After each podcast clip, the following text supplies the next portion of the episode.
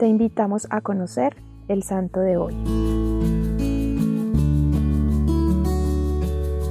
Santo Tomás Becket, un obispo que murió por defender la justicia y la iglesia, obligado al destierro, acostumbrado a los puestos de poder, muere como siervo de Cristo defendiendo la justicia y a la Iglesia católica. Nació en Londres en el año 1118. Su familia era de origen normando. Desde muy joven fue iniciado en la vida monástica. Estudió en la abadía de Merton, luego en Francia y en Bolonia, siempre demostrando grandes cualidades intelectuales. En 1154 fue nombrado colaborador del arzobispo Teobaldo de Canterbury. Un año después, el rey Enrique II de Inglaterra lo nombra canciller del reino. Como canciller se sentía muy cómodo, era un joven con ambición, audacia y belleza. Se convirtió no solo en el consejero del rey, sino también en íntimo amigo. Pero eso nunca hizo que se olvidara de los pobres, siempre estaba dispuesto a ayudarlos. En 1161 muere el arzobispo Teobaldo y Enrique II, gracias al privilegio concedido por el Papa, puede elegir a Tomás como sucesor para la sede en Canterbury, esperando que su amigo lo ayudara a gobernar.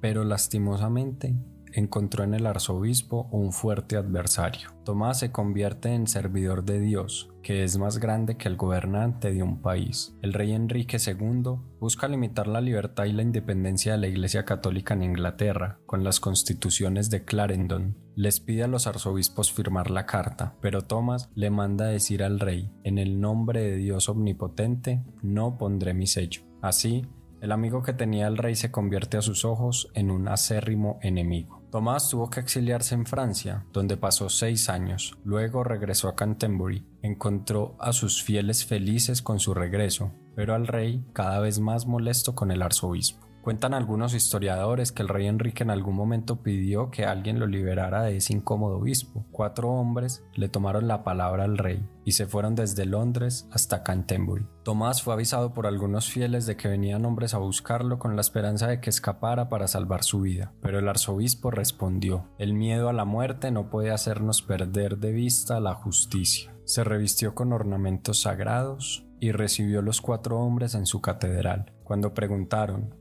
¿Dónde está Tomás el traidor? Respondió, estoy aquí, pero no como traidor, sino como obispo y sacerdote de Dios. El 29 de diciembre de 1170 fue asesinado Tomás Becket y tan solo tres años después, el 21 de febrero de 1173, el Papa Alejandro III consagró su martirio elevándolo al honor de los altares. ¿Qué hubiera pasado si Tomás hubiera firmado la constitución del rey? Seguramente tendría un amigo con mucho poder, pero hoy no estaríamos escuchando su historia, la de un hombre que antepuso siempre la justicia y la verdad por encima de todo. En ocasiones nos aferramos a cosas o a personas que definitivamente nos alejan de Dios. Hoy la invitación es a que demos un repaso por nuestra vida, por nuestros amigos, por todo lo que nos rodea y reflexionemos acerca de cuánto esto nos acerca o nos aleja de Dios.